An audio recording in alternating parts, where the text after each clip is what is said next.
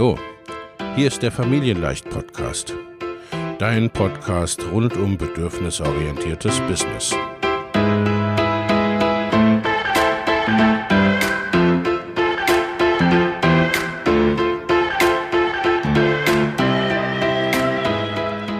Für Mütter und vielleicht auch Väter, die ihr Leben und ihr Business im Einklang mit sich selbst und ihrer Familie gestalten wollen.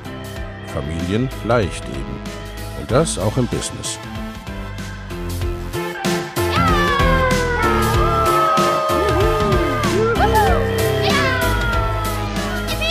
Herzlich willkommen, sagt dein Host Lena Busch, Gründerin von Familienleicht. Und immer auch mal wieder mit dabei Michael Busch, ihr Ehemann und Partner in Crime, Love, Family and Business. Viel Spaß mit deinem Familienleicht-Podcast.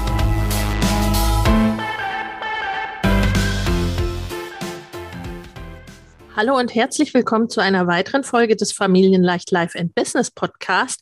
Ich habe heute wieder einen Gast und zwar einen besonderen Gast, die Frau Sabine Gewehr, ihres Zeichens Rechtsanwältin. Hallo Frau Gewehr, schön, dass Sie da sind. Hallo Frau Busch, ja, danke, dass ich da sein darf. Frau Gewehr, wir haben ja ein spezielles Thema heute, aber da würde ich Sie bitten, stellen Sie sich doch selbst ein bisschen vor, wer sind Sie und was machen Sie so? Ja, also ich bin Rechtsanwältin und ich lebe und arbeite in Mühlheim an der Ruhr. Und seit 2008 äh, beschäftige ich mich mit dem Thema Rentenversicherungspflicht für Selbstständige und insbesondere die Berufsgruppe von Coach, Trainern und Beratern. Und zu diesem Thema bin ich gekommen, weil ich vor einigen Jahren mich selbst mal habe coachen lassen, weil ich für mich so eine neue Ausrichtung für meine Tätigkeit brauchte. Und mein Coach, die kannte dieses Thema und meinte, das wäre doch mal was für sie. Und da hatte sie recht. Und äh, das macht, mir macht es Spaß, anderen zu helfen, äh, nicht ungewollt rentenversicherungspflichtig zu werden. Denn es ist ja so, die meisten Selbstständigen meinen ja mit der Rentenversicherung habe ich gar nichts zu tun. Und das ist leider manchmal nicht richtig. Und ähm, da ist dieses Thema total bunt und äh, jeder Fall ist ja sehr individuell. Und ähm, mir macht es also Freude, jemandem zu helfen, dass er da nicht in die Fänge, sage ich mal, der deutschen Rentenversicherung kommt. Ja, Chapeau an dieser Stelle an Ihre Coach oder Ihren Coach. Das ist ja sozusagen die perfekte Nische, wenn man ja. so will. Und das, das jetzt schon seit 2008. vielen Jahren, ne, seit 2008, ist eine Zeit. Es macht Ihnen offensichtlich nach wie vor Freude und es ist auch ein Dauerbrenner. Also arbeitslos werden Sie auch nicht in dem Bereich, was uns auch gleich mitten in unser Thema führt, denn darum soll es heute gehen in dieser Folge, das Thema Rentenversicherung Rentenversicherungspflicht, freiwillige Rentenversicherung für Selbstständige, für Coaches, Trainer, Berater, aber im Allgemeinen, aber eben ne, äh, speziell auch für Selbstständige, für selbstständige Eltern. In meinem Fall, die da ja in manchen Bereichen nochmal vielleicht, oder das wollen wir heute auch gemeinsam herausfinden, wo die vielleicht noch besondere Themen in diesem Themenbereich haben. Das ist nun ein Thema, da kann ich mir vorstellen und dass viele, die uns jetzt auch heute zuhören, da erstmal drüber stolpern, ja, wie Rentenversicherung, wie Rentenversicherungspflicht.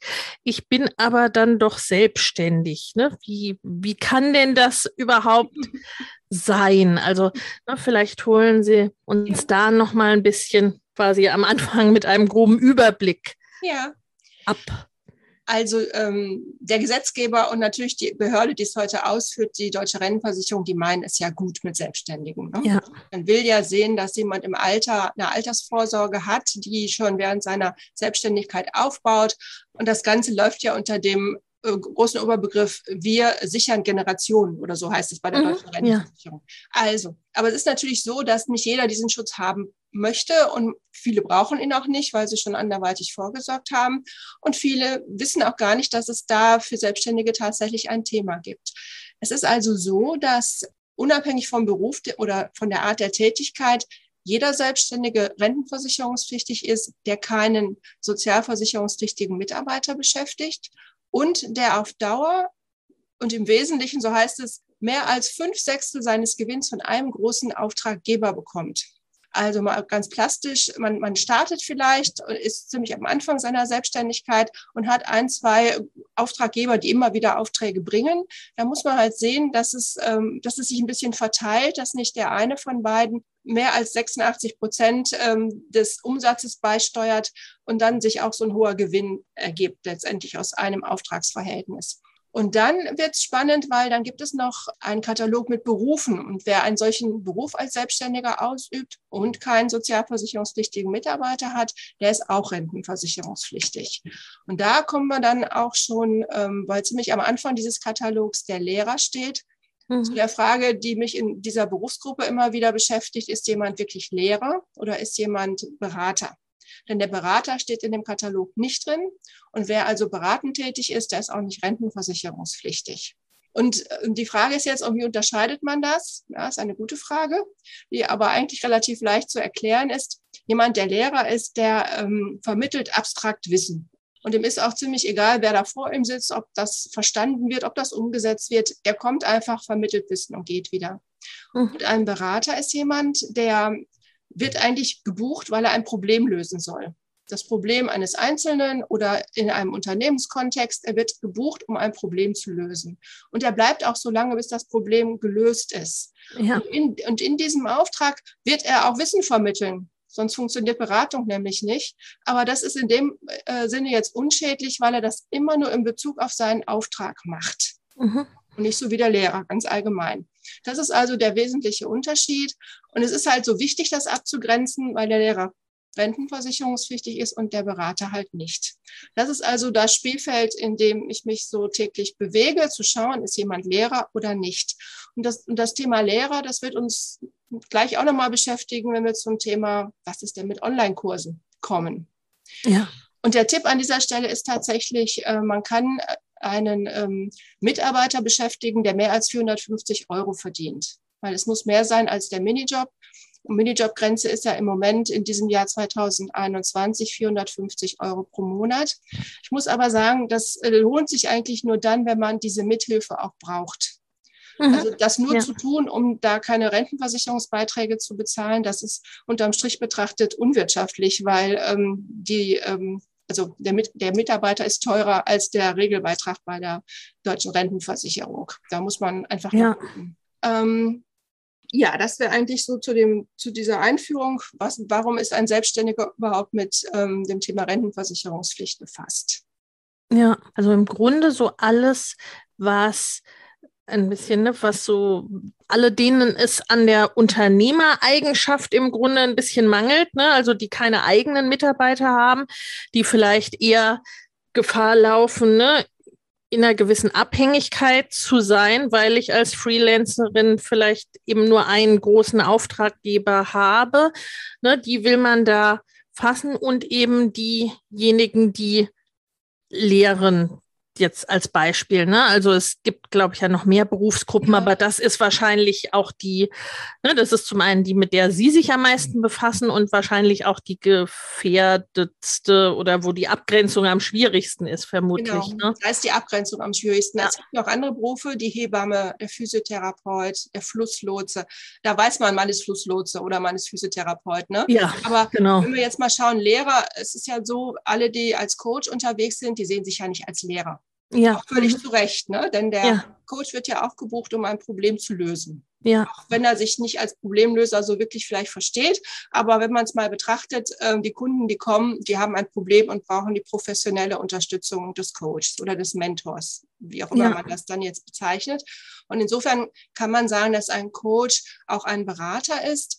Und ähm, es ist so, dass ähm, wir im Moment eine sehr gute Situation haben, weil nämlich im Jahr 2015 das Bundessozialgericht ein Urteil gefällt hat als letzte, Gerichts, als letzte Gerichtsinstanz. Da ging es um einen Ernährungsberater. Und da haben alle Instanzen gesagt, dieser Mann ist Berater. Und ähm, bei dem war es nämlich klar, die Leute kommen nicht und fragen, wie kann ich Kalorien zählen, was muss ich essen oder so. Ja. Das wussten die alles die kannten das aber für sich nicht umsetzen. Mhm. Und genau Exakt. dieser Umsetzungsschritt, der hat dann letztendlich dazu geführt, dass auch das Bundessozialgericht gesagt hat, also das ist eine beratende Tätigkeit, der löst ein Ja. Problem. Ja. Und es ist so schön, weil vor dem Jahr 2015 war die deutsche Rentenversicherung wirklich ganz großzügig. Die hat alle zu Lehrern gemacht, die also nur im entferntesten ein bisschen Wissen vermittelt haben. Und die hat das auch überhaupt nicht geprüft. Man konnte denen schreiben, was man wollte. Das haben die nicht gelesen. Mhm. Jetzt lesen sie das. Und wenn man jetzt erklärt, wie man mit seinen Kunden arbeitet, dann muss ich wirklich sagen, kommen die auch zu den richtigen Ergebnissen. Also da hat sich durch dieses Urteil, muss man sagen, viel getan. Ja, das ist ja dann auch ne, stimmig unterm, stimmig unterm Strich. Und ne, natürlich sind dann, ne, sind das die Felder, wo man dann abgrenzen muss und wo man auch genau hinschauen darf, was tue ich denn eigentlich? Ne? Ja. Wie ist die Tätigkeit einzuordnen?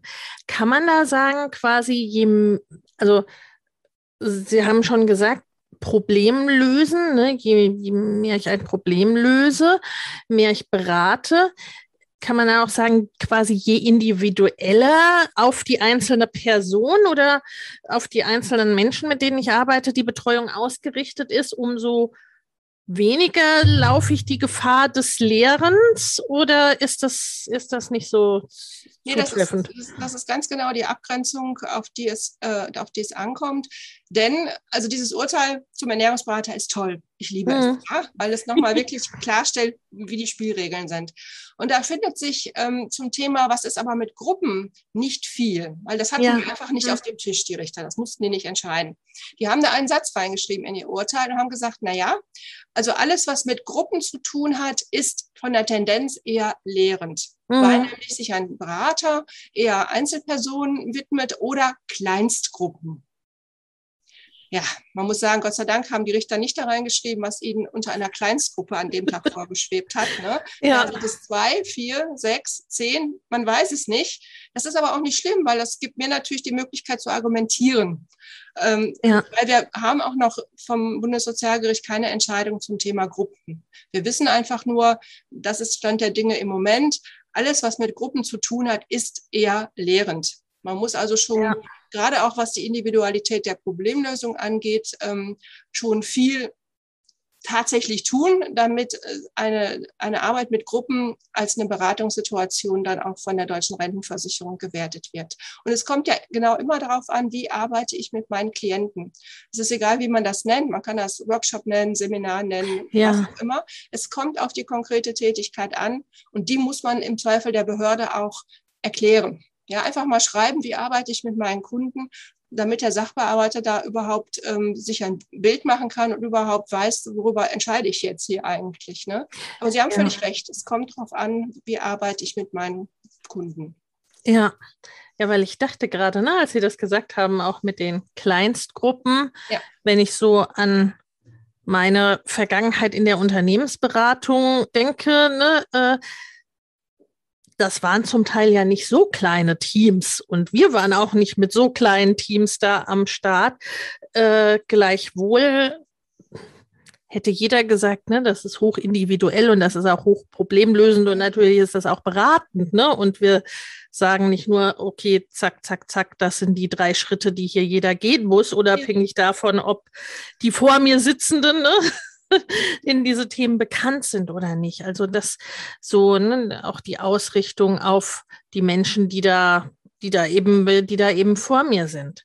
Okay, also das ist ja, das, äh, das heißt, das ist das eine Thema, also die Abgrenzung überhaupt, ab wann bin ich pflichtig oder auch nicht.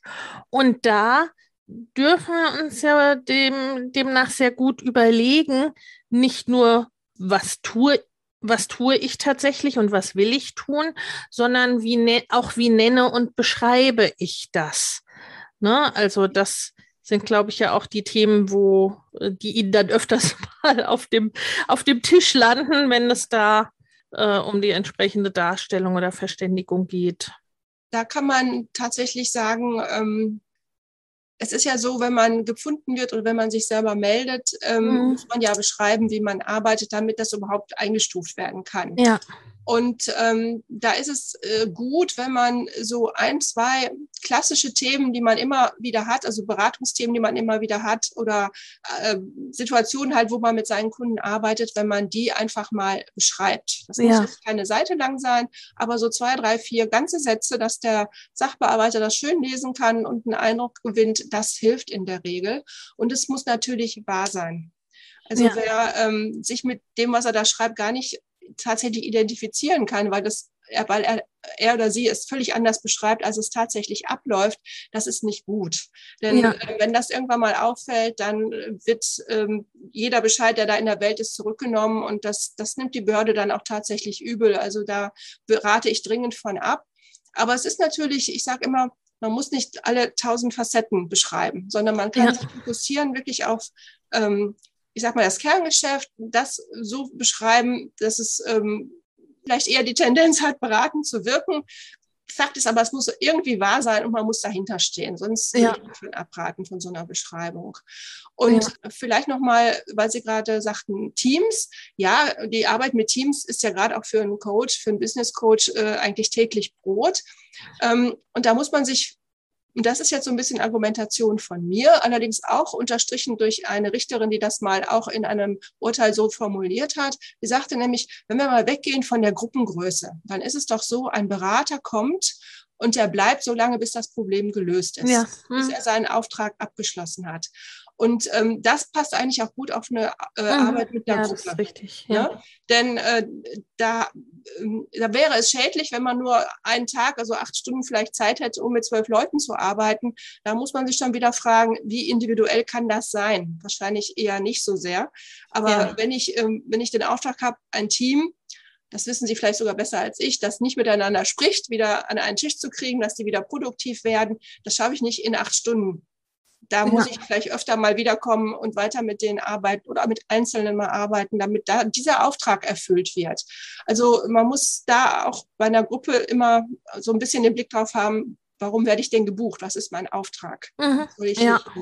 ja, und klar, ne, da gibt es Tendenzen, dass ich nicht mit sehr, als einzelne Person mit sehr, sehr vielen Menschen in sehr, sehr kurzer Zeit umso weniger individuell wird es, wird es sein. Und ne, wenn wir an Ihren Beispiel Ernährungsberater aus dem Urteil denken, da ist ja im Grunde auch gerade das Thema gewesen, die, die Leute buchen ihn für die Umsetzung. Genau. Ne, egal, ob die jetzt sie diese ausschlaggebende Erkenntnis dann in drei Tagen oder in drei Wochen oder wie lange auch immer haben. Ne? Genau. So ja. lange, bis sie es umgesetzt haben. Bis sie sagen, ja. okay, jetzt nehme ich ab, weil jetzt funktioniert es irgendwie. Genau. Was immer genau. der Grund ist, dass es dann jetzt funktioniert. Genau. Genau. Ja. Und da im Grunde, wenn wir jetzt dahin zurückgehen, was Sie am Anfang sagten, ne, dass es der Rentenversicherung ja durchaus auch darum geht, also im Grunde positiv für die Menschen, denn es ist ja schon ein Thema, das auch tatsächlich viele in der Altersarmut landen. Und so, wenn ich so an meine Eltern- oder Großelterngeneration denke, tatsächlich ja auch viele Selbstständige, ne, die dann da war es dann mal knapp und dann wurde nicht in die Kasse eingezahlt oder äh, ne, dann eine Zeit lang war es auch so oder vielleicht auch fast immer, ich weiß es nicht genau, ne, dass man dann sich auch gezahlte Beiträge dann wieder auszahlen lassen konnte, ne, wenn es knapp war. Das auch gerade ein Thema für mm, äh, meine Klientel, die Eltern, ne, also dass es zum Beispiel möglich war, als Frau sich Rentenbe äh, Rentenbeiträge auszahlen zu lassen und schwuppdiwupp steht man dann halt da ne, und bekommt halt eben keine Rente. Ne? Also insofern ist der Gedanke ja nicht dumm und auch ne, jetzt für die selbstständigen Eltern oder die, die es werden wollen, sich zu überlegen, okay, ja, wie mache ich das denn jetzt? Also ne, zum einen die Beschreibung, da äh, finde ich es nur auch wichtig, dass es, ne, dass man sich das ein Stück weit überlegt. Also dass man nicht irgendwie ne, auf offiziellen Formularen so ein umgangssprachliches Wort wählt wie Berater oder Kursleiter oder sowas, mhm. ne? Was vielleicht dann erstmal in eine Richtung geht, die man eigentlich gar nicht macht, wenn man ja tatsächlich vielleicht eher Berater ist oder umgekehrt, ne? Also, dass man da auch ein bisschen drauf achtet.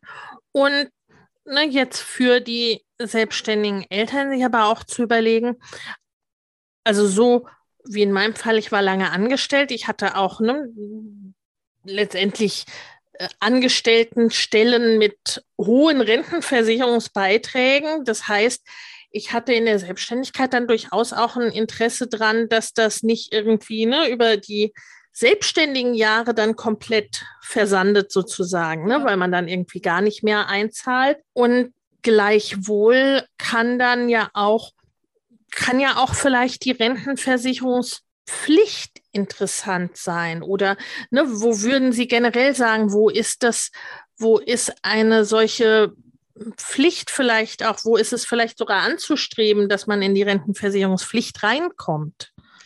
Ähm, das ist ein ganz wichtiges Thema. Und seit ein paar Jahren ähm, berate ich dazu auch. Was, ich sage jetzt mal, ich weiß gar nicht, wann es gewechselt hat, aber seit einigen Jahren ist es ein Thema, weil wir ja auch ähm, heutzutage, wenn man noch gar keine private Altersvorsorge hat, nichts mehr bekommt, was eine ordentliche Rendite bringt und mhm. gleichzeitig relativ sicher auch ist. Ne? Das war ja. vor ein paar Jahren noch ein bisschen anders. Und es gibt natürlich diejenigen, die sagen, oh, ich will da nie wieder rein, ich will da nie wieder rein. Ähm, aber es ist ja auch so, dass eine Pflichtversicherung als Selbstständiger genauso zählt und genau dieselben Vorteile bringt wie auch eine Pflichtversicherung, wenn man im Angestelltenverhältnis arbeitet. Das heißt, wenn man immer pflichtversichert ist, dann hat man sowieso den Anspruch auf eine Altersrente. Der wächst ja sowieso. Man hat dann aber auch einen Anspruch auf eine Erwerbsminderungsrente, wenn man seinen Beruf mal nicht mehr so machen kann. Und ähm, auch ähm, die ganzen ähm, Reha-Maßnahmen, die das Rentenversicherungssystem so bietet, die sind ja alle da umfasst und da hat man Zugang zu, wenn man Pflichtbeiträge bezahlt das ist nicht zu verachten. Und gerade wenn man schon viele Jahre einbezahlt hat, ist es natürlich auch durchaus sinnvoll, diesen Topf, sag ich mal, weiter zu befüllen. Ja damit der nicht, wie Sie gerade sagten, schon irgendwie versandet. Und wenn man dann die Altersgrenze erreicht hat, dann stellt man fest, da ist fast nichts mehr da. Also, ne, also es ist nichts mehr wert, sagen wir so. Da ist es genau, natürlich ja. schon, aber die Frage ist, wie viel ist es denn dann wert, wenn, wenn irgendwann der Altersrentenantrag gestellt wird? Also von daher ähm, kann das durchaus Sinn machen, ähm, weiter pflichtversichert zu sein, weil eben auch die Erwerbsminderungsrente weiter möglich ist. Die ist natürlich nicht üppig. Aber ich meine, irgendwann in, in der Not zählt jeder Cent, muss man heutzutage ja. sagen. Ähm, insofern ist das auf jeden Fall ein Gedanken wert. Dann gibt es ja noch die äh, Möglichkeit, freiwillige Beiträge zu bezahlen. Äh, auch die zählen für die Altersvorsorge. Auch dort gibt es ähm, Reha-Maßnahmen, die im Zweifel bewilligt werden. Aber die Erwerbsminderungsrente, die ist nach fünf Jahren weg. Also wer fünf Jahre lang keine Pflichtbeiträge zahlt, der hat diesen Anspruch nicht mehr. Und jetzt ja. könnte man ja denken, oh ja, dann mache ich doch mal so einen Antrag und ich möchte gerne freiwillige Beiträge bezahlen. Weil das äh, Schöne daran ist ja, man bestimmt selbst, wann man damit anfängt. Man kann auch mhm. sagen, ich möchte nicht mehr freiwillig äh, versichert sein und man kann sogar die Höhe des Beitrages selbst bestimmen.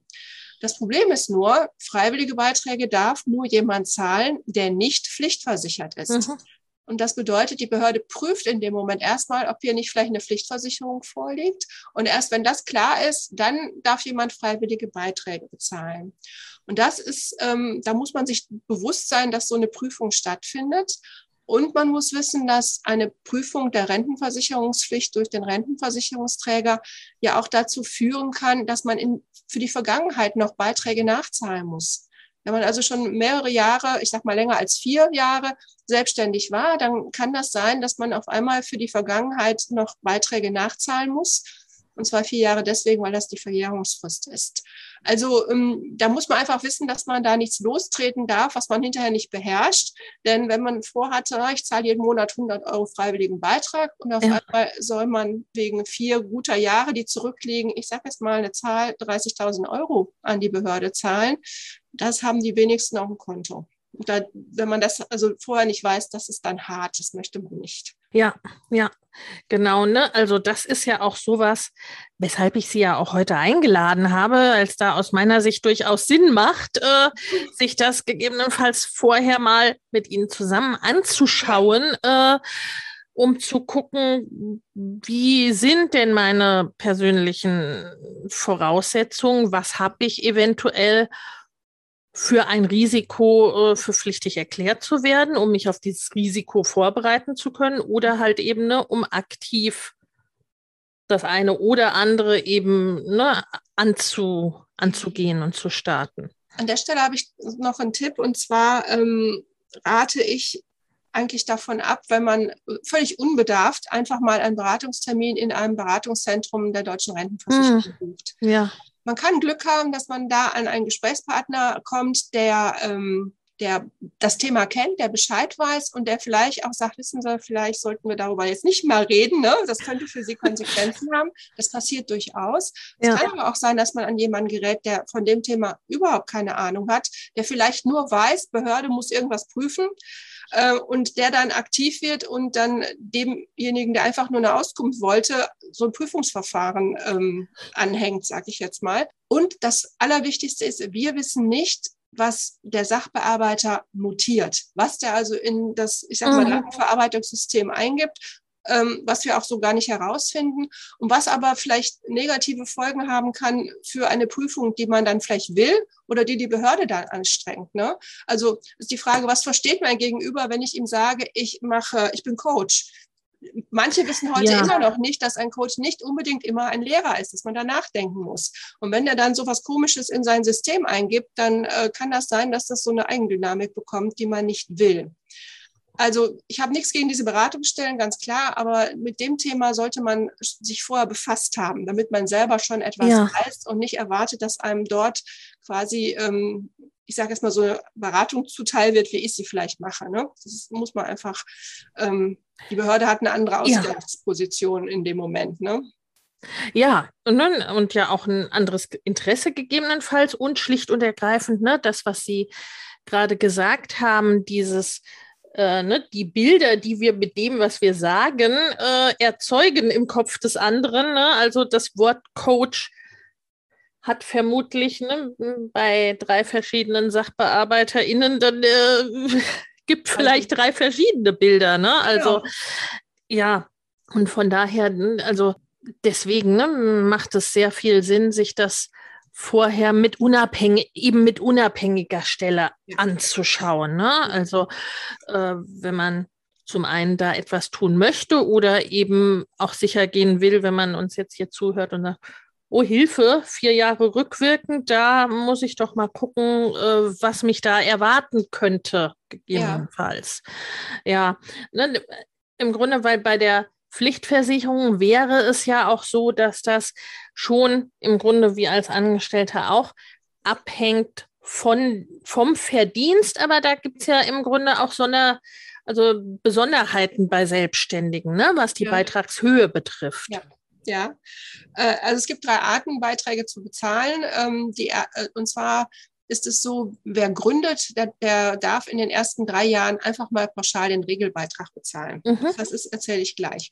Wer länger als drei Jahre dabei ist, muss den Regelbeitrag bezahlen. Und dieser Regelbeitrag, ähm, der berechnet sich durch Anwendung des Prozentsatzes auf die Bezugsgröße. Ich erkläre jetzt, was das ist. Also die Bezugsgröße ist so eine Art fiktiver Gewinn, von dem der Gesetzgeber meint, dass jeder Selbstständige den hat.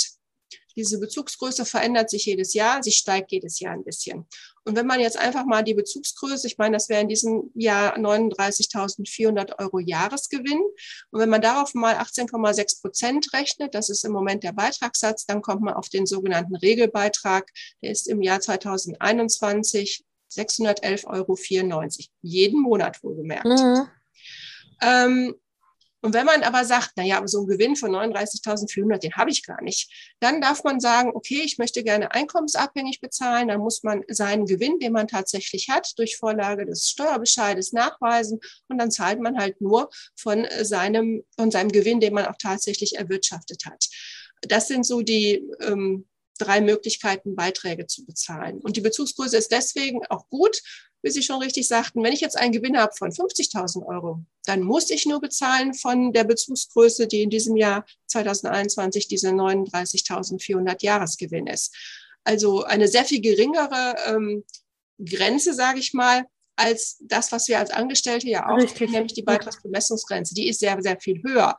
Also da werden Angestellte zu äh, viel, viel mehr Beiträgen verpflichtet als ein Selbstständiger, weil der ist quasi an der Bezugsgröße, mehr muss er dazu nicht bezahlen. Mhm. Ja, mehr könnte er aber quasi freiwillig zahlen. Ja, nicht unbedingt freiwillig, aber die einkommensabhängige Zahlung, die geht auch in die andere Richtung. Das Ja. heißt, da muss man nämlich aufpassen, wenn man immer sagt, ich bezahle einkommensabhängig, Exakt. auf einmal hat man einen tollen Gewinn, der über der Bezugsgröße liegt und man merkt es nicht und man sagt es vor allen Dingen der Behörde nicht, dann rechnen die auch ohne Probleme, ich sage jetzt mal von einem Jahresgewinn von 60.000 den ähm, den entsprechenden Beitrag aus. Hat man ja beantragt. Man, soll es, man wollte es ja einkommensabhängig machen. Also da kann man, wenn man das will, ist es ja auch in Ordnung. Also da kann, kann man auch mehr bezahlen. Aber Ja. das wäre dann alles im Rahmen dieser Pflicht, ähm, bei, Mhm. äh, also der Pflichtversicherung. Kann ich mich da umentscheiden? Ähm, der Wechsel, ja, das kann man machen. Das kann man machen. Ne, weil ich vermute mal, wahrscheinlich äh, kann man auch nicht beliebig hin und her springen zwischen Bezugsgrenze und Eigen äh, äh, Einkommensabhängigkeit, wie es einem gerade passt, oder? Ja, man muss auch, es kommt ja darauf an, ob es für einen Sinn macht. Ne? Und vielleicht Ja. ist es immer wichtig zu sagen, wenn man jetzt ähm, an sich immer diesen Regelbeitrag bezahlt hat und man hat jetzt ein schlechtes Jahr, wie zum Beispiel ganz viele während des Jahres 2020 Corona, Genau. viele Aufträge sind weggebrochen, dann kann man das dem Rentenversicherungsträger mitteilen und sagen, jetzt habe ich hier es sollten mehr als zehn Prozent weniger sein als sonst, kann man, kann man das ja im Zweifel auch mit einer Auswertung des Steuerberaters nachweisen, dass da auf einmal Mhm. keine Aufträge mehr sind. Und dann würde der Beitrag auch wieder reduziert. Also Ja. das System ist nicht so starr, wie manche das meinen Ja. und dann auch so ein bisschen befürchten, dass jeder immer diesen Regelbeitrag bezahlen muss. Nein, das System ist schon abgestimmt auf, ähm, ich sag mal, den Einzelnen und dessen Gewinn, den er da auch erzielt. Ja, ja, sehr schön. Und jetzt kommen wir zu einem weiteren Feld, was Sie, äh, ne, was Sie vorhin schon gestreift haben, Genau. was ja ne, sowohl für die Gesamtgruppe Coaches, Trainer, äh, Berater als auch jetzt speziell für meine Gruppe der selbstständigen Eltern ein großes Thema ist, nämlich ich sage jetzt mal erstmal ganz platt, lassen Sie uns beginnen mit jedweder Form von äh, wie auch immer gearteten Online-Produkten. Mhm. So, und da kommen wir ja, vermute ich nun, noch viel stärker in ein Feld des Es kommt drauf an. Wahrscheinlich. Auf jeden Fall. Ähm, ja, also Online-Kurse gibt es ja auch in allen verschiedenen Macharten. Ja. Äh, angefangen davon, dass jemand all sein Wissen zusammenschreibt, Checklisten erstellt, Arbeitshilfen erstellt, vielleicht ein, zwei Videos aufnimmt und sagt, das ist jetzt mein Selbstlernkurs, äh, den verkaufe ich und der Käufer, der arbeitet das selber durch. Ja, Hat überhaupt keinen Kontakt mit dem Ersteller des Kurses. Äh, das ist für mich eigentlich so eine Art Fachbuch mit neuen Medien. Mhm. Wer ein Ja. Fachbuch schreibt, der ist Autor, der ist vielleicht sogar in der Künstlersozialkasse zu versichern, aber der ist sicher kein Lehrer. Also Ja. das ist völlig unproblematisch. Unproblematisch auch sind äh, Kurse, wo ähm, möglicherweise nur im 1 zu 1 Verhältnis ähm, einfach nur die Zusammenarbeit ins Virtuelle äh, verlegt wird. Also wenn jemand ähm, Coach ist, vielleicht auch eher für ähm, Einzelpersonen, wo es auch vielleicht eher um private, um Lebensfragen geht, hat das früher immer im persönlichen Setting gemacht und verlegt das Ganze jetzt auf Zoom oder eine andere Plattform, ähm, dann ist das immer noch eine Beratungssituation. Da kommt Ja. ein Kunde, der hat ein Problem und der, der Coach soll helfen, dieses Problem zu lösen. Und das könnte man auch noch machen, ähm, wenn man sagt, na ja, ich habe hier Durchgang und ich habe hier wenig Teilnehmer, sagen wir mal fünf, und die packe ich immer alle zusammen in einen Videocall und ähm, dann hat die Gruppe auch noch so eine Dynamik, dann kann auch noch von den anderen Antworten profitiert werden. Und in dieser, in diesem wöchentlichen Call, sage ich mal, arbeite ich mit jedem meiner Kunden. Das Ja. ist auch noch eine ziemlich eindeutige Beratungssituation. Und da gibt es vielleicht noch Spielarten dazwischen. Also es kommt eigentlich darauf an, wie individuell bin ich unterwegs und kann ich wirklich und will ich auch jedem meiner Kunden in diesem Kurs äh, oder in diesem Rahmen eine Lösung anbieten. ja, Relativ, das kann man sicher gut erklären, dass das noch Beratung ist. Ähm, schwierig und eine Grauzone ist, wie gesagt, alles, was mit Gruppen zu tun hat mhm. und wo die Gruppe groß ist und wo man ähm, auch ähm, so viel Teilnehmer hat, dass man wirklich nicht mehr mit jedem ganz individuell an seinem Problem arbeiten kann. Ich mache mal ein Beispiel. Da ist jemand, Julia ist Marketingberaterin und die hat einen ganz tollen Online-Kurs aufgesetzt zu dem Thema, wie starte ich einen Online-Kurs oder sonst irgendwas. Ja. Und ähm, der Kurs kommt gut an, sie hat 50 Teilnehmer. Jetzt hat sie sich aber überlegt, der Kurs soll drei Monate laufen und ich mache jede Woche einen Call dazu, anderthalb Stunden. Und wer Lust hat, kommt da rein und wer keine Lust hat, lasst, kommt halt nicht, der lässt ja. es bleiben. Äh, sie weiß aber natürlich nicht, wie viele Leute da immer kommen, ob immer dieselben kommen und ob hinterher am Ende des Kurses jeder von den 50 Teilnehmern für sich eine Lösung hat. Und das ist ihr eigentlich hm, egal. Also, ja, ja, ja, ja. Viel, ne? ja. Mhm. Ähm, da wird es aber schon schwierig, weil da einfach ähm, durch die Laufzeit drei Monate, jede Woche nur ein Call, anderthalb Stunden und für immerhin 50 Menschen, die da ihre Probleme bringen wollen. Das wird schwierig darzustellen als tatsächlich noch eine Beratungssituation. Mhm. Also ich meine, wer sowas anbietet, der muss damit rechnen, dass das äh, eine lehrende äh, Tätigkeit ist und dass dafür dann auch auf den Gewinn, der daraus entsteht, Beiträge fällig werden. Mhm. Es gibt ganz klare Rechtsprechung zum Thema ähm, Seminarsituation. Seminar, aber fünf Stunden am Tag, 20 Teilnehmer, einer, der das Seminar hält. Auch da kann man nicht äh, für jeden dieser 20 eine individuelle Lösung finden. Also das ist schon mal richterlich be betrachtet worden. Dazu gibt es Rechtsprechung, dass das auf jeden Fall was Lehrendes ist. Und ich finde, das ist schon ziemlich vergleichbar mit dieser, ähm, mit diesem Online-Kurs, wo halt sehr viel Teilnehmer und wenig individueller Kontakt da sind. Ja. Ja, also wäre es auch da wieder, ne? Zum einen die Intention, will ich denn überhaupt, soweit es irgendwie möglich ist, äh, individuelle Lösungen und eine Problemlösung bieten? Mhm. Äh, ne? Oder ist es, ist es Julia letztendlich egal, ne, was ja, äh, was ja nicht schlimm ist, aber was einfach die Ausrichtung dieses, dieses Kurses äh, dann entsprechend ist. Und ne, dieser Anschein, äh, was wir ja auch vorhin hatten, ne, ist es denn überhaupt möglich? Ja. In, in der genannten Situation, also kann Julia das alleine in anderthalb Stunden mit 50 Personen ohne irgendwie, ne, ohne Team, ohne weitere Betreuung an irgendeiner Stelle. Ja. Mhm. Und das ist dann wahrscheinlich, ne, das ist ja letztendlich äh, vermutlich eine Sache, ähm, wie gestalte ich das, wie lebe ich das und äh, ne, der Rentenversicherung im Zweifel in die eine wie in die andere Richtung zu erklären, wieder mhm bei mir persönlich unabhängig vom ersten Augenschein so die Verhältnisse liegen, oder? Genau. Und was Sie richtig sagten, ist, wie lebe ich das? Und das ist mhm. ganz, ganz wichtige Aussage. Auch wie wird das gelebt?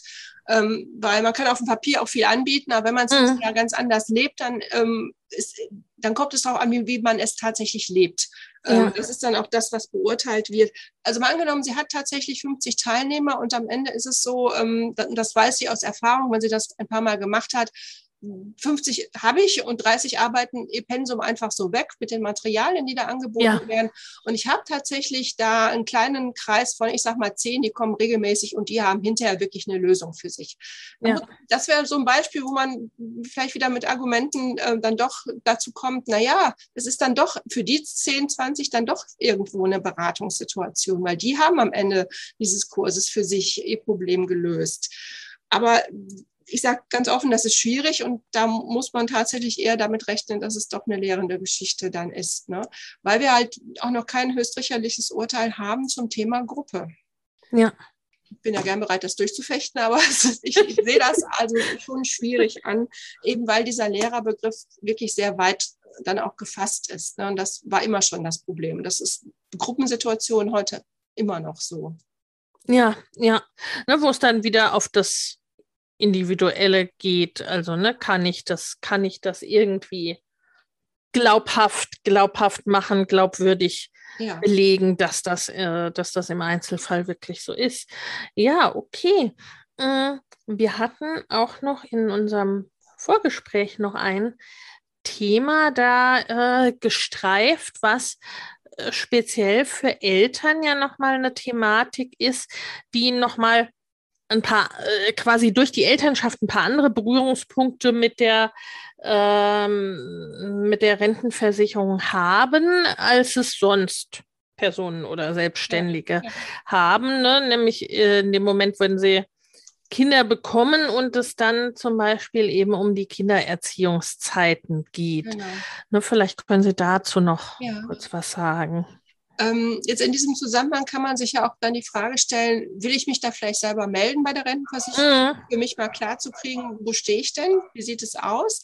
Oder ist man eher so unterwegs, dass man sagt, na ja, ähm, ich warte mal, wenn die mich finden, ich, ich gebe jeden Monat auf dem Sparkonto Geld, sage ich mal, und wenn sie mich finden, dann kann ich das auch. Ja, exakt das ist so eine Typfrage, das muss äh, auch jeder so ein bisschen für sich entscheiden. Aber es gibt natürlich so Risiken, dass man auffällt. Und Eltern haben noch ein spezielles Risiko, sage ich mal, weil äh, man will ja dann auch, äh, oder man wird ja auch gefragt vom Rentenversicherungsträger, Kindererziehungszeiten, wer soll die gut geschrieben bekommen auf seinem versicherten Konto, der Ehemann der, oder die Ehefrau.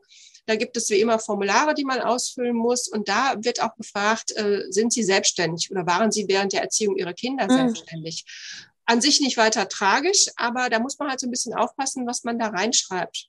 Wenn man da früher reinschrieb, ja, ich bin selbstständig als Coach, dann kann konnte das damals sehr gut dazu führen, dass geprüft wurde, na ja, da muss man mal gucken, ob da nicht eine Rentenversicherungspflicht vorliegt. Wahrscheinlich würde das heute ähm, ähm, nicht mehr so stringent durchgezogen werden. Aber da muss man auch so ein bisschen aufpassen, was man an der Stelle über seine Selbstständigkeit sagt, weil da das kommt, das Formular ist total umfangreich und das ist so eine Frage von ganz vielen, auf die man gar nicht so einen Blick hat in dem Moment. Aber auch da so ein bisschen Bewusstsein, was schreibe ich da rein? Was ist eigentlich meine Selbstständigkeit? Und das betrifft jetzt gerade Eltern. Alle anderen äh, könnten gefunden werden durch ganz profane Dinge, zum Beispiel, wenn man eine Ehescheidung hat mit Versorgungsausgleich, da könnte die Frage mal kommen. Dann ganz klar, man hat äh, angestellt gearbeitet und dann macht man sich selbstständig, da ist eine Lücke im Versicherungsverlauf. Auch da fragt die Behörde irgendwann nach, was ist denn da in dieser Zeit, was machen Sie denn jetzt? Oder wenn man ähm, mit Unternehmen arbeitet, eine Betriebsprüfung bei einem Auftraggeber mhm. kann auch dazu führen, dass ähm, für alle die freien Mitarbeiter, die da in der, irgendwie im Coaching ja. unterwegs sind, dass da nachgeprüft wird, ob eine Rentenversicherungspflicht besteht. Oder auch tatsächlich äh, der Moment, in dem man Altersrente beantragt. Wenn man dann mhm. noch selbstständig ist, dann kann das auch sein, dass dann nochmal geprüft wird, ob man nicht für die letzten vier Jahre nochmal was einzahlen muss, bevor man seine Rente bekommt. Aber diese Geschichte mit den Kindererziehungszeiten ist natürlich gerade für Eltern interessant und ähm, kommt ja auch, weil man möchte die Kindererziehungszeiten auch gut geschrieben bekommen. Ja, ja, auf jeden Fall. Ne? Und äh, wie Sie sagen, es ist ja ist ja die große Frage auch, weiß ich es. Ne? Also ich hörte ihn gerade so zu und dachte an das Beispiel, ne, wenn ich dann in dem Moment, wo ich Altersrente beantragen möchte, äh, dann noch eine Rechnung für die vergangenen vier Jahre bekomme, mit der ich nicht gerechnet habe, dann kann das ja auch äh, problematisch werden. Ja auch wenn ich dafür ja. direkt mehr Rente bekomme, aber dennoch. Ne? Ja, aber meistens ist ja ähm, der Betrag, also ich muss dazu sagen, ich konnte es bisher immer abwenden, weil die, die da betroffen waren, die waren tatsächlich gar keine Lehrer. Aber es ist ja so, dass wenn Sie da nochmal am, am Tag des Herrn wirklich 30.000 Euro da einzahlen, da kriegen Sie vielleicht fünf Euro mehr Rente. Exakt. Also das steht ja dann überhaupt kein Verhältnis zueinander. Ne? Von daher ähm, meine ich eigentlich, wir haben im Moment eine gute Zeit, dass man das selber aber nicht unbedarft, sondern schon gut vorbereitet, Absolut. aber sich dann durchaus entschließen kann, zu sagen, ich will es jetzt wissen, ich will es jetzt klären. Einmal, weil wir gerade dieses gute Urteil äh, zum Ernährungsberater haben. Und es kann ja sein, dass da wieder ein Fall hochkommt zum Bundessozialgericht und die entscheiden plötzlich nicht komplett anders, aber manchmal schreiben die auch so komische Sachen in ihre Urteile, die dann wieder so ein bisschen Wasser auf die Mühle der deutschen Rentenversicherung sind. Und das andere Thema ist, ähm, die Politik hat ja schon öfter mal den Anlauf genommen, alle Selbstständigen irgendwie in das gesetzliche System einzubeziehen. Ja. Im Moment steht es, glaube ich, bei den Grünen und bei der SPD wieder im Wahlprogramm. Was die dann damit machen, weiß man nicht. Bisher hat es ja noch keine Regierung tatsächlich umgesetzt. Aber wenn man es selbst geklärt hat oder es wurde geklärt durch die Behörde, das ja. ist egal. Und man hat es schriftlich, dass man nicht rentenversicherungspflichtig ist, weil man Coach ist, dann kann auch ein solches Gesetz, was demnächst vielleicht kommt, einen ja. da nicht mehr zwangsweise reinnehmen. Einfach weil man es geklärt hat und nach der geltenden Rechtslage war man halt nicht äh, rentenversicherungspflichtig. Und wenn man dann auch noch was getan hat, im Sinne von vielleicht freiwillige Beiträge in das System bezahlt hat oder ähm, doch ein Produkt gefunden hat, mit dem man noch äh, eine Rendite erwirtschaftet, dann hat man auch Vertrauensschutz. Und dann kann die, ja. wie gesagt, dann kann auch äh, ein Gesetz das nicht mehr einfach so ändern. Also wir haben eigentlich eine ganz gute Zeit, da im Moment ähm, durchaus proaktiv ähm, die Sache zu klären und für sich auch Gewissheit zu haben. Ja, ja, ne? also dass da nicht durch gesetzliche Bestrebungen oder durch sonstiges, ne, falls man keinen Einfluss hat, ja. in dem Moment da Dinge passieren, äh, die einen dann unvorbereitet treffen. Mhm. Frau Gebwehr, zum einen wo finden wir sie denn? Ne? Immer meine Frage im Podcast und das verlinken wir zum einen natürlich in den Show Notes, äh, dass man es direkt anklicken kann, ja. aber immer auch aufgrund der Lage im Podcast, den ja viele auch nebenher hören und nicht direkt klicken können. Deswegen ja. ist es mir wichtig, dass wir es auch immer noch mal sagen. Ja. Wo kann man sie denn finden in diesem wunderbaren Internet, beziehungsweise wie kontaktiert man sie am besten? Und dann im Weiteren, ne, wie kann man denn mit ihnen arbeiten und was ja. wäre denn so ein Ansatz, äh, ne, wenn jemand uns jetzt zuhört und sagt, ui, da würde ich doch irgendwie gerne mal drauf schauen lassen. Was wären denn da so die Möglichkeiten, die ja. wir haben? Also man findet mich im Internet unter der ähm, URL. Äh, also meine Webseite ist www.sg-freiberuflerrecht.de. Aber wenn mein Name eingibt, wird mich da auch finden. Ähm, das dürfte dann keine Schwierigkeit sein. Ähm, kontaktieren, gerne einfach mal anrufen. Ich biete ähm, ein Kennenlerngespräch an, kostenlos und unverbindlich, einfach damit man mal gucken kann, passen wir zusammen, passt die Frage des Interessenten zu meinem Thema. Oder man schreibt mir eine E-Mail und sagt, ich mache das und das, ich hab, bin auf Sie aufmerksam geworden, können wir mal ein Kennenlerngespräch vereinbaren, was wir dann telefonisch machen oder auch per Zoom, das, das geht also auch ähm, dass man einfach mal schaut, passen wir zusammen. Und das geht für alle Themen. Also wenn jemand sagt, oh, jetzt habe ich hier so einen Podcast gehört, jetzt habe ich Angst, ne? jetzt möchte ich doch gerne mal wissen, was denn mit mir.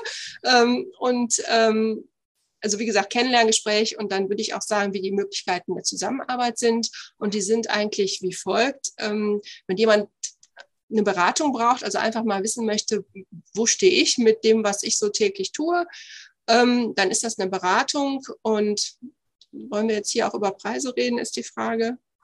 Das entscheiden Sie, aber ich würde es wahrscheinlich tendenziell offen lassen, äh, weil die sich ja vielleicht in ihrer Zukunft auch ändern. Genau, und es ist auch können gegebenenfalls. Und das Thema ist ja nun ein Dauerbrenner. Also ich würde mal vermuten, dass auch wenn man jetzt in fünf Jahren diesen Pod, auf, über diesen Podcast stolpert, sich vielleicht Dinge geändert haben mögen, aber die grundsätzliche Richtung, dass es ein Thema ist, äh, auf das man vielleicht gucken kann, besteht zumindest die Möglichkeit, dass sich da nicht so grundsätzlich viel daran geändert hat. Wir wissen es alle nicht. Also das würde losgehen letztendlich mit einer Beratung und was dann ganz oft auch äh, einfach der nächste Schritt ist, wenn jemand sich entscheidet, okay, ich will das jetzt aber klären, mhm. dann muss er ja entsprechende Formulare ausfüllen, er muss eine Tätigkeitsbeschreibung machen, damit ähm, der Sachbearbeiter ein Bild bekommt und sich überhaupt vorstellen kann, worum es da geht das ist so ein Beratungspaket und das äh, rundum Sorglospaket wäre dann die komplette Begleitung, bis die Behörde entschieden hat. Das sind so eigentlich die äh, drei verschiedenen Dinge, die es da gibt. Und ähm, ja, da findet eigentlich auch jeder dann das, was zu ihm passt. Ja, und ich brauche nicht mich alleine und verlassen genau. mit der Behörde auseinanderzusetzen. Ja. Das ist ja auch, muss man sagen, ne, oft eine große Angst, ja. äh, dass, ne, dass da sehr viel Unsicherheit auch, besteht. Ist, ja, genau, die Angst ist ja auch durchaus berechtigt, denn ja, die Behörde hat natürlich viel zu tun. Klar, ja. heute gehen die da ein bisschen anders dran als äh, noch vor vielen Jahren, aber es ist schon wichtig, dass man da, wie gesagt, vor allen Dingen eine gute Tätigkeitsbeschreibung hat, damit ähm, ja, damit es einer lesen kann und sich vorstellen kann, ähm, worum geht es hier eigentlich und was ist das denn? Rentenversicherungspflicht, ja oder nein? Aber ja. wie gesagt, im Moment funktioniert das eigentlich sehr gut. Ja, ja. Nee, und das, ne, dass ich halt eben das erstmal mit Ihnen schauen genau. kann, wie könnte es denn überhaupt aussehen und aber wirklich auch, ne, im Grunde durch den gesamten Prozess äh, ja. Begleitung, Begleitung Was haben kann. auch vorkommt, ist, dass jemand Post von der deutschen Rentenversicherung bekommt, mhm. nach dem Motto, wir prüfen mal gerade das ist eigentlich die gleiche Situation. Auch da muss man ja. ein Formular ausfüllen und eine Tätigkeitsbeschreibung machen. Aber da ist ganz wichtig, dass man erstmal tief durchatmet, weil da ist noch nichts verloren. Man kann sich anwaltlichen Rat holen, man kann drüber nachdenken, was wollen die von mir, was sage ich denen. Und ähm, also da ist ähm, kein Grund für Panik, sondern vielleicht auch mich anzurufen, was dann auch oft passiert. Also das sind durchaus ja, ähm, auch ja. ähm, dann die Situationen, wo jemand sagt, jetzt brauche ich Hilfe. Ne, vorher habe ich es vielleicht verdrängt, aber jetzt in dem Moment brauche ich Hilfe. Ja. ja. genau, und sie sind dann sind sowohl als, ja, wie soll ich sagen, Feuerlöscherin in dem Moment, wo Hilfe benötigt wird, als auch im Vorfeld. Genau, wenn alles noch Haltung da. genau. genau. Vielen, vielen Dank, liebe Frau Gewehr. Wie gesagt, wir verlinken äh, äh, Ihre Website und Ihre Kontaktdaten in den Show Notes sodass ne, wirklich in allen Fällen sich da an sich wenden kann, an sie ja. wenden kann und da äh, hoffentlich die ja für die jeweilige Person, für unsere Zuhörer richtigen Lösungen, passenden Lösungen findet. Bis jetzt hat das immer gut geklappt. Also ich da optimistisch. Ja, und Sie haben ja ein paar Jährchen Erfahrung. Ja, auch das, ja. vielen herzlichen Dank an dieser Stelle und ne, unseren ZuhörerInnen vielen Dank fürs Zuhören auch ja. heute wieder. Vielen Dank. Tschüss. Tschüss. So, wir haben gerade noch mal ein paar Worte gewechselt und was die Frau Gewehr noch gar nicht, äh, ja, wie soll ich sagen, was sie äh, noch etwas geheim gehalten hatte. Auch bei ihr wird es zu dem Themenkomplex, äh, über den wir gesprochen haben, ein Online-Produkt geben. Frau Gewehr, sagen Sie uns da noch mal doch etwas Näheres dazu. Ja, es wird also äh, wohl Anfang Dezember dann auch ähm, der Kurs zu kaufen sein. Es ist eine Art Selbstlernkurs. Ja, es gibt ein Video, wo ich all die Themen, die wir heute auch besprochen haben, äh, bespreche, auch das Thema Online-Kurse. Es gibt ähm, Fallbeispiele, ähm, wo nochmal klar wird, wann ist jemand Lehrer, wann ist jemand Berater, also mit unterschiedlichen Tätigkeiten, die so klassischerweise vertreten sind. Es gibt was zum Thema Beitragszahlung und zum Thema Online-Kurse und nochmal zum Thema, was mache ich denn, wenn ich mich da jetzt selbst melden will? Was muss ich dann tun? Ähm, das ist also alles Inhalt dieses Kurses. Den wird es höchstwahrscheinlich ab Anfang Dezember geben. Wir sind da noch so ein bisschen in der Produktion und in der Endproduktion.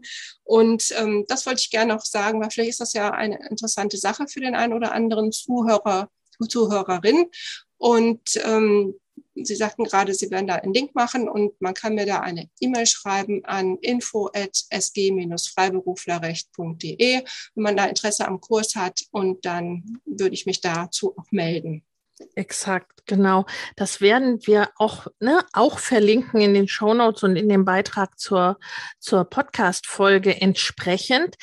Für wen ist dieser Kurs äh, gedacht. Also der, ne, der ist ja wahrscheinlich nicht, wenn ich äh, direkt, also klar, wenn ich direkt ihre konkrete Begleitung brauche mit der Rentenversicherung, kaufe ich nicht unbedingt den Kurs oder ne, für welche Personengruppe ist der so in erster Linie gemacht oder gedacht? Also vielleicht habe hab ich noch gar nicht erwähnt, in diesem Kurs ähm, kauft man inkludiert auch ein 30-Minuten-Gespräch mit ah, mir. Ah, okay. Also mhm. wer dann noch nach Sicht des Videos viele Fragen hat, der kann die mit mir nochmal selber klären.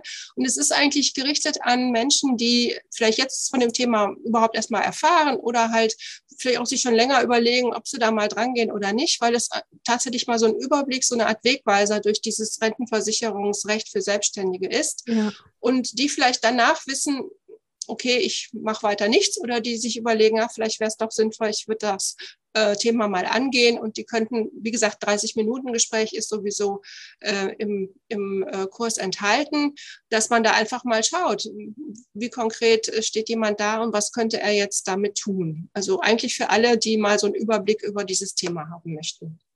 Wunderbar. Also der perfekte oder das perfekte Weitergehen nach dieser Podcast-Folge, ne, ja, wenn man jetzt sagt, okay, da möchte ich noch deutlich ähm, mehr dazu wissen, da möchte ich noch tiefer einsteigen, dann entweder eine E-Mail schreiben an Frau Gewehr oder auch diesen Link setzen wir euch in die Show Notes beziehungsweise in den Beitrag zur Podcast-Folge. Wunderbar. Vielen herzlichen Dank nochmal. Tschüss. Tschüss.